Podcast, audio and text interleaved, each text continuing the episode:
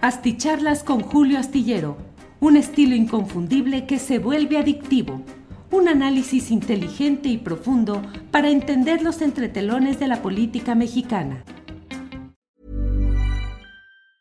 Hey, I'm Ryan Reynolds. Recently, I asked Mint Mobile's legal team if big wireless companies are allowed to raise prices due to inflation. They said yes. And then when I asked if raising prices technically violates those onerous two year contracts, they said, What the f are you talking about, you insane Hollywood ass? So to recap, we're cutting the price of Mint Unlimited from $30 a month to just $15 a month. Give it a try at mintmobile.com slash switch. $45 up front for three months plus taxes and fees. Promo rate for new customers for limited time. Unlimited more than 40 gigabytes per month. Slows. Full terms at mintmobile.com. I'm Sandra, and I'm just the professional your small business was looking for. But you didn't hire me because you didn't use LinkedIn jobs. LinkedIn has professionals you can't find anywhere else, including those who aren't actively looking for a new job, but might be open to the perfect role, like me. In a given month, over 70% of LinkedIn users don't visit other leading job sites. So if you're not looking on LinkedIn, you'll miss out on great candidates like Sandra. Start hiring professionals like a professional. Post your free job on linkedin.com/spoken today. Asticharlas con Julio Astillero, un estilo inconfundible que se vuelve adictivo. Un análisis inteligente y profundo para entender los entretelones de la política mexicana. Buenas noches, es el miércoles 25 de agosto de 2021, apenas han pasado las 10 de la noche, son las 10 de la noche con dos minutos y ya estamos en esta reunión nocturna para poder pasar revista a varios de los asuntos interesantes que han acontecido en este día. Como siempre, damos la bienvenida a quienes van llegando, procuro leer los primeros 10 eh, mensajes que llegan o algo más. Aloma Cornejo. Saludos y buenas noches. Saludos a Aloma Cornejo, que fue la primera en llegar en esta noche. Tere Carlos envía saludos desde Torreón, mi tierra natal, Torreón, Coahuila. Eh, Tecnohistorias, buenas noches, Julio Tortuguerts nos da claros ejemplos de rapidez, caso cuñada y al parecer la Universidad de las Américas. Pero bueno, tal vez resulte bueno como en la fábula de Esopo. Paola Corona, Paola, muchos saludos. Julio, aquí esperando la videocharla. Gracias, Paola. Buenas noches. Sergio Rafael Hernández, saludos a todos desde Guanajuato en espera de la información. El Pancho dice, no soy el primero, pero aquí andamos, don Julio, muy bien, muy bien. Eh, Yellow Beggy dice, lista para escuchar la videocharla. Alejandra Durán, esperando la transmisión con interés, gracias. Alejandra Rosales envía saludos, muchas gracias. Marcos Aragón, desde Escuinapa, Sinaloa. Sí, señor. Eh, Gama Shark, ¿a quién espera? Ya se tardó un poco, espero todo bien. Luego no las veo en vivo por culpa del algoritmo que me esconde las notificaciones. Soy el like número 15, dice Gama Shark. Bueno, eh, estaba programado a las 10 la pongo desde antes, pero con la programación de a qué hora va a ser, y es a las 10, me tardé dos minutitos, un minuto y medio en entregar, pero ya estamos aquí puestos y si esconden las notificaciones, no las envían. Y bueno, pues así estamos con todo este problema. Les invito a ver hoy el programa de Astillero Informa que pueden ustedes eh, repetir, volver a ver o ver por primera vez en el archivo de YouTube eh, porque ha sido un programa muy interesante. La verdad es que esta semana hemos tenido entrevistas muy interesantes y hoy hemos tenido una en particular con Daniela Marlén Pérez Torres, esposa de Rodrigo Abascal Olascuaga, notario público en la Ciudad de México e hijo de Carlos Abascal Carranza, quien fue secretario del Trabajo y secretario de Gobernación en el gabinete de Vicente Fox Quesada, hombre señalado siempre como miembro del Yunque, eh, está en proceso, hay una solicitud en curso desde, desde 2009 de fieles de la Iglesia Católica que proponen que sea canonizado Carlos Abascal Carranza, un político de extrema derecha,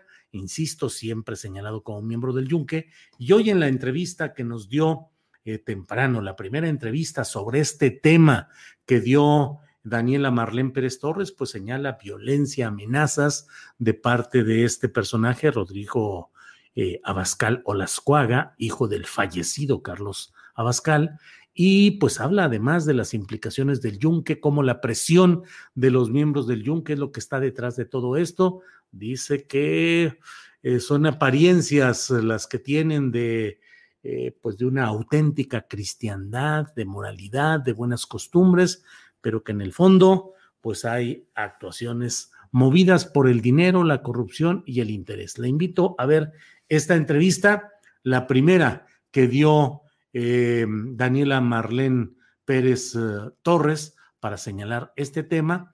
y por otra parte, mm, déjeme invitar también a eh, otra, hubo entrevistas hoy muy interesantes, ojalá y se asomen Astillero Informa y mañana tendremos también muy buenas entrevistas e información con Adriana Buentello en Astillero Informa de 1 a 3 de la tarde.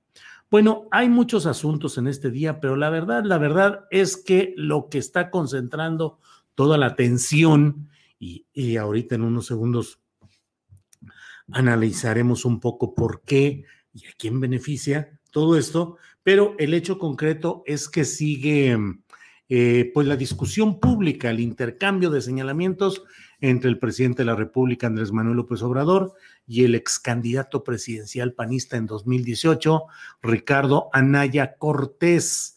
Em, temprano, el propio Ricardo Anaya dijo que bueno, que en, circunstancias familiares había considerado que bueno, que siempre sí está dispuesto a presentarse a la diligencia judicial para la que está convocado mañana eh, en el reclusorio norte, pero no en, el ámbito del centro eh, de reclusión en sí, sino porque allí están oficinas de juzgados federales que llevan a cabo diligencias como esta que se pretende realizar con eh, Ricardo Anaya. Y en ese contexto dijo el político forjado en Querétaro, dijo que pues él sí asistiría, iría, pero siempre y cuando estuviesen en esa misma audiencia, mismo día, misma hora y mismo juez, los casos de Pío López Obrador y de Martín Jesús López Obrador, que estuviesen también presentes y que participaran en esas diligencias. Mm, usted sabe, y aquí lo hemos dicho muchas veces, que al menos por ese flanco no nos van a afectar las críticas a quienes estamos o a quien les habla, porque yo he expresado tajante, oportuna, inmediatamente mi convicción de que esos temas de Pío y Martín Jesús López Obrador deben ser esclarecidos puntual, ejemplarmente, justamente el propósito de abatir signos de corrupción, indicios de eh, aprovechamiento indebido del dinero, en este caso bajo la sospecha de que es dinero público proveniente del gobierno de Chiapas, entonces encabezado por el entonces favorito eh, de, del obradorismo que era Manuel Velasco Coello, bueno, que todo eso debe ser esclarecido. Aquí no estamos de ninguna manera, yo no estoy diciendo que se evite o que no se procese, al contrario, preocupa que con el tiempo que ha pasado no haya ninguna diligencia judicial importante relacionada con este tema que es central y que es muy importante. Así es que, eh, de acuerdo, de acuerdo en que se presenten Pío López y eh, Martín Jesús López Obrador. Pero de ahí a estos condicionamientos fantasiosos, créame que parece una postura, pues no solo risible o infantil, sino francamente, pues desproporcionada, desquiciada, mm, en un intento por recomponer figura, eh, dice Ricardo Anaya que él sí se va a presentar, pero condiciona, primero, que debe ser el día y la hora en la que sean convocados también las otras personas, lo cual, y con el mismo juez, lo cual es un disparate absoluto. Los casos de Pío López Obrador, de Jesús Martín Martín, Jesús López Obrador y del propio Ricardo Anaya corren por rieles judiciales que no tienen por qué converger. No hay ningún caso, ninguno en el cual la justicia mexicana, entre comillas, deplorable, rechazable, criticable, como quieran, pero no hay ningún caso en el cual un presunto indiciado, alguien llamado a una comparecencia, condicione su presencia a que el mismo Poder Judicial cite a otras personas a la misma hora, el mismo día y con el mismo juez. La asignación de los casos a atender por los jueces se hace mediante un sistema de asignación rotatoria, de asignación eh, que se va dando como en un escalafón, quién atiende el que sigue, el que sigue y el que sigue. No defiendo ese sistema y sé bien que se utilizan muchas tretas y muchas maniobras para acomodar las cosas al interés de quienes tienen los poderes, tanto el judicial como el ejecutivo, en sus momentos pero en este caso es un disparate absoluto. Claro, lo que busca y lo que ha conseguido eh, Anaya es recolocar en el escenario el caso, pues no sé si de impunidad, pero cuando menos de un tratamiento desdeñoso de parte de las instancias de Procuración de Justicia, la Fiscalía General de la República, la Fiscalía para la Atención de Delitos Electorales, en fin, no ha habido el trato adecuado para este tema. Pero mire, además de todo esto, la verdad es que el, presidente de la República en su conferencia mañanera dijo que bueno, que está bien, que los llamen, que los convoquen a sus hermanos. Eh, y se fue duro contra Ricardo Anaya, señalando ya no solamente que él no lo había mandado a hacer las eh, trácalas o los eh, a recibir el dinero del cual se le acusa, sino que dijo abiertamente que es un mentiroso y un marrullero y un, eh, un ladrón. Em, todo esto, desde mi punto de vista, y usted sabe que aquí estamos para analizar. Podemos tener nuestras preferencias políticas partidistas, pero aquí estamos para ejercer el intelecto y para, con base en la información que tenemos, tratar de analizar con sobriedad eh, las circunstancias. No es lo que uno quiera, es lo que uno cree que está viendo en ese escenario y por ello compartimos el punto de vista aquí. Eh, pero en concreto, aquí el punto está en que yo creo que nuevamente la mañanera, el atril presidencial en Palacio Nacional, está cometiendo el error de darle demasiado tiempo a un caso que debería de tratar de una manera eh, de, que se le resbalara un poco todo lo que está diciendo Ricardo Anaya y que evidentemente son provocaciones para mantener la atención mediática de los grandes medios de comunicación convencionales que desde luego que están ansiosos por tener ese tipo de material para seguir golpeando a López Obrador. Y no digo esto de seguir golpeando con un ánimo de defender a quien hoy ocupa Palacio Nacional, no, pero desde luego que los medios convencionales están deseosos de tener parque y material contra López Obrador por todo lo que él mismo ha señalado López Obrador en sus conferencias mañaneras y por la reducción de los convenios de publicidad que eran los que aceitaban las relaciones virtuosas, entre comillas, amables entre el Poder Ejecutivo Federal, la Presidencia de la República y esos medios de comunicación. El presidente está haciendo lo mismo que desde mi punto de vista hizo con Carlos Loret, con Joaquín López Dóriga y con Reforma darles una tribuna que no les corresponde, aumentar la audiencia, generar morbo de la respuesta y la, y la, y la contrarrespuesta del planteamiento y el revire. Eh, yo estoy absolutamente convencido, es mi punto de vista, de que ni Loret, ni López Dóriga, ni Reforma, por citar tres casos concretos, tendrían eh, la presencia que hoy han ido, que hoy ya acumulan, si no hubiese sido por ese trato constante del presidente López Obrador en la conferencia mañanera, que les dio más tribuna de la que corresponde. Siempre digo, bueno, pues si para ver reforma hay que pagar, y los que siguen reforma es porque decidieron pagar para ver ese contenido. Bueno, de cualquier manera lo pones en la mañanera y pones la portada y criticas y señalas, creo que no es, no hay una consecuencia positiva de ello. Y ahora en el caso de Ricardo Anaya, creo que se reproduce el esquema. Hoy mismo, Ricardo Anaya de manera burlona dijo, me ha dedicado 58 minutos en estos días, 58 minutos. Yo solamente le voy a hacer un planteamiento en un minuto y paz. Eh, creo también que debe revisarse cuál es la postura del fiscal general de la República, Alejandro Gertz Manero.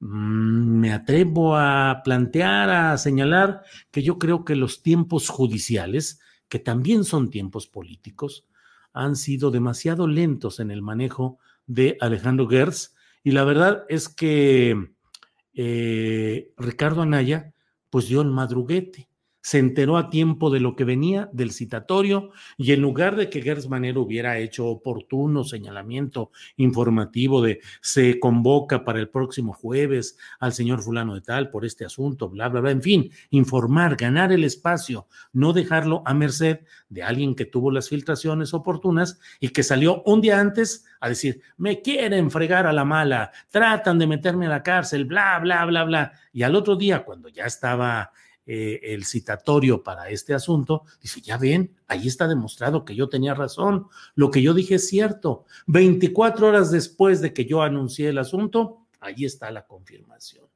Pues le han ganado los tiempos a Gers Manero, le han ganado los tiempos porque lo judicial no es nada más, es decir, en este caso la Procuración de Justicia en la Fiscalía General de la República, no es solamente el manejo de expedientes y el manejo de, eh, todo lo que implica la FGR, es también la visión política y es también la oportunidad en la presencia en los medios de comunicación. Pero Gertz Manero ha sido muy lento, ya lo hemos dicho, con esa etiqueta que no sé quién puso por ahí, de Tortuguerz pues sí, Tortuguerz lento para los asuntos en general y muy rápido para los de él, muy rápido para eh, los asuntos relacionados con broncas de su familia, muy rápido para los asuntos de la Universidad de las Américas, de la que él ocupó una rectoría, eh, muy rápido para el asunto de hacerse o lograr que lo hagan en esta administración, investigador nivel 3, que es el más alto del Sistema Nacional de Investigadores, cuando todo el tiempo, durante largos años, le negaron esa posibilidad diciendo que no generaba producción intelectual propia y al nivel requerido. Pues ahora rápido se consiguió lo que antes no se conseguía. Creo que ahí está un atorón y creo que se van acumulando los problemas eh, desde luego el caso emblemático de Emilio Lozoya y las derivaciones, porque ahora se le está dando más tiempo para ver largas y largas, a ver si por fin se afinan los criterios y se afinan las declaraciones y se afinan las averiguaciones previas y se va perdiendo el tiempo político y se le van acumulando los problemas sin resolver adecuadamente a este personaje que yo oportunamente, y bueno, disculpen que lo diga así, pero pues es que con toda oportunidad, yo lo dije, entre cascadas de críticas y ofensas y mentadas, dale una oportunidad, concédele el beneficio de la duda, mentiroso, chayotero. Pero Alejandro Gers Manero de ninguna manera es el personaje adecuado para ocupar la Fiscalía General de la República. Su pasado, sus intereses, su pasado denso, de ninguna manera le facultaba para haber sido el Procurador General de la República que fue por designación del presidente López Obrador al principio de este sexenio para que se diera la transición a la Fiscalía General de la República. Es decir, Gertz Manero está porque ahí lo designó López Obrador como titular de la PGR feneciente y de ahí pasó en automático a ser el titular de la nueva fiscalía y con una temporalidad transeccional. No forma parte de la ideología de la llamada cuarta transformación, ni de los propósitos del presidente de la República, ni de las aspiraciones sociales de que haya verdadera justicia y combate real a la corrupción. No, no, es, no encaja en todo ello Gers Manero y hoy se están viviendo ya estos problemas, que ojalá y me equivoque, pero creo que se van a seguir eh, conjuntando y cuando pretendan darle salida eh, desde la FGR a estos problemas, ya va a haber los condicionamientos políticos, ya va a haber posicionamientos que van a mm, desgastar, erosionar eh, esos legítimos golpes judiciales que se debieron haber dado desde esa fiscalía. Bueno, pues eso es esencialmente lo que he querido comentarles. Um, it's that time of the year. Your vacation is coming up.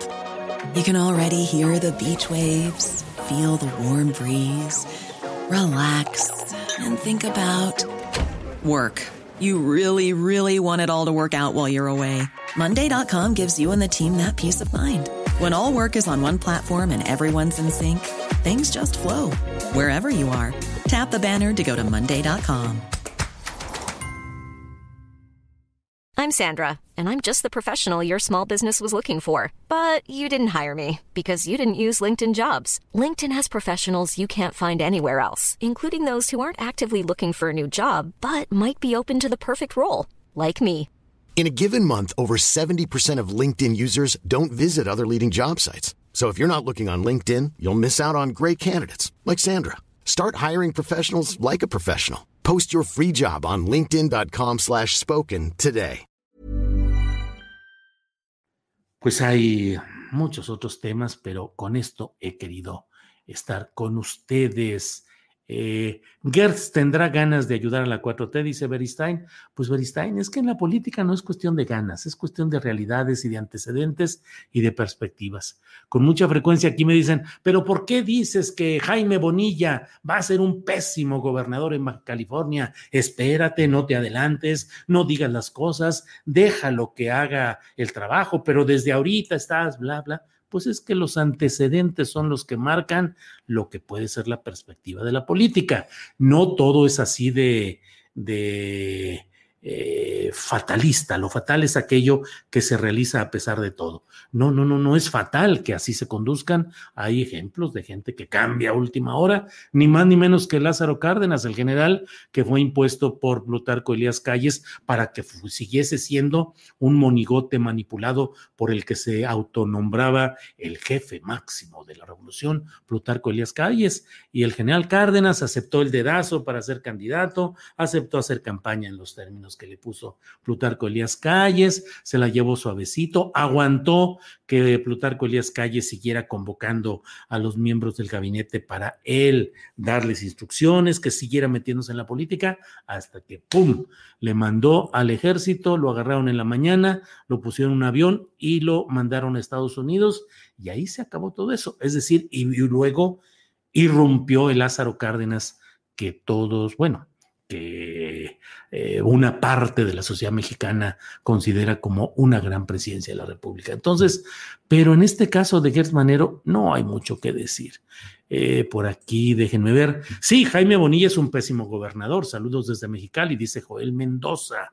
Pues sí, eh, como Barbosa en Puebla, también lo dije con toditita anticipación. ¿Cómo se les ocurre poner a Miguel Barbosa para que sea gobernador de Puebla? Pero se le ganó al PAN, eh, desalojamos al PAN, eh, ya no está el cacicazgo político que quería imponer Rafael Moreno Valle, que luego murió junto con su esposa, que era la gobernadora en funciones. Sí, sí, sí, sí, pero esos triunfos de verdad son triunfos pírricos se mejoraron las cosas en gobernabilidad, en honestidad, en buen manejo político en Puebla con Miguel Barbosa. Híjole, no, déjeme decirle que yo creo que todo lo contrario. Em, Sopilote Hernández nos envió un apoyo económico y dice: Saludos, Julio. Gers fue una pifia dolorosa de obrador, no es honesto. Eh, bueno, Está chido tu monólogo, dice José Luis Muñoz Sánchez. Muchas gracias, pues sí. Eh, Claudia Pena o Peña, soy de Tijuana y Julio, no te equivocas, Bonilla es un priista disfrazado, va muy mal Bonilla. Y el presidente de la República, Andrés Manuel López Obrador, está considerando la posibilidad de incorporar a su gabinete, no sabemos si a un puesto de primer nivel en el gabinete u otro, a Jaime Bonilla, porque ha dicho el presidente de la República que Bonilla hizo un, ha hecho un muy buen papel como gobernador en Baja California. Diciendo, diciendo totalmente, pero de rato lo vamos a tener en algún cargo, digo, no lo vayan a poner de director de aduanas, no, pues ya no, pero pues si lo ponen donde hay dinerito y posibilidad de hacer maniobras, créanme que va a estar muy contento eh, Jaime Bonilla. Eh, Anaya no es una santa palomita, hay que investigarse, ¿no? ¿Quién va a decir que es santa palomita? Yo he aportado en la información que he podido en mis programas de Astillero Informa y en la columna Astillero. Lo que no me cuadra es que Lozoya sigue muy protegido y por una acusación hacia Anaya y otros ya citan a Anaya. ¿Y cuándo citarán a Lozoya? Dice Seven Guest. No, bueno, el Lozoya está en condición de alguien que está tramitando un criterio de oportunidad delatando a los que arriba de él hayan hecho las tropelías de, que, de las que se le acusa y por eso lo tienen entre algodones en un trato lamentable de, tan buen trato que le dan a un personaje como este, que no ha pisado ni siquiera la cárcel. Y eh, está citado para, para que un juez decida si amplía el plazo para que él siga mm, pues trabajando en esa denuncia y no sé cuántas cosas, puede ir él o puede mandar a sus abogados para esos efectos. Em, eh, ¿Cómo viste lo del helicóptero, Julio? Y el presidente dijo que no volaría por el clima y mira lo que sucedió. Sería casualidad, dice Mónica Cecilia de la Vega. Permítanme un segundito, por favor.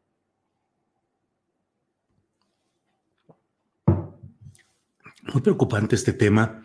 La caída de este helicóptero de la Marina en el que viajaba el secretario general de gobierno de Veracruz porque efectivamente el presidente dijo que le habían recomendado, le habían dicho que no eran condiciones adecuadas para volar y que mejor se iba a mover por tierra. Estamos en circunstancias muy preocupantes en las que hay muchos factores de poder que están buscando la manera de hacer tropezar o extinguir eh, lo que ha sido esta primera presidencia de la República en México, con un tinte de izquierda o de centro izquierda, y pues sí, resulta preocupante que se den este tipo de incidentes. No hay más, no hay materia pues para eh, hablar de otro tipo de cosas, pero créame que estamos viviendo momentos tensos y momentos de mucha desesperación convertida ya en agresividad política, mediática, declarativa de los grupos contrarios al presidente López Obrador. Eh, mientras no se resuelva lo de Pío y el Martinazo, la derecha seguirá curándose en salud y justificando sus tropelías, dice Francisco Tijerina. Pues sí. Eh, no, Julio, fue insistente la reportera. Parecía que le habían mandado a presionar al presidente para que cayera con una declaración comprometedora a favor de Bonilla, dice Mar. Mar, pues eh, los periodistas preguntamos, insistimos, es nuestro trabajo. Y el declarante, pues responde lo que cree. No me diga que al presidente López Obrador los reporteros lo hacemos caer en una declaración comprometedora. Leí el otro día incluso que decían que Carmen Aristegui había forzado al presidente López Obrador a hablar sobre, a definir el tema de la consulta sobre expresidentes de la República y pues que ya la responsable, pues no, nos digo, los periodistas somos, tenemos toda la posibilidad de preguntar, de insistir, de repreguntar, deberíamos de tener esa posibilidad y el funcionario de hablar, de contestar lo que a su interés convenga y en ocasiones decir, pues no, no contesto, no tengo nada que decir sobre esto. Guillermo Peinberg, muchas gracias por este apoyo económico.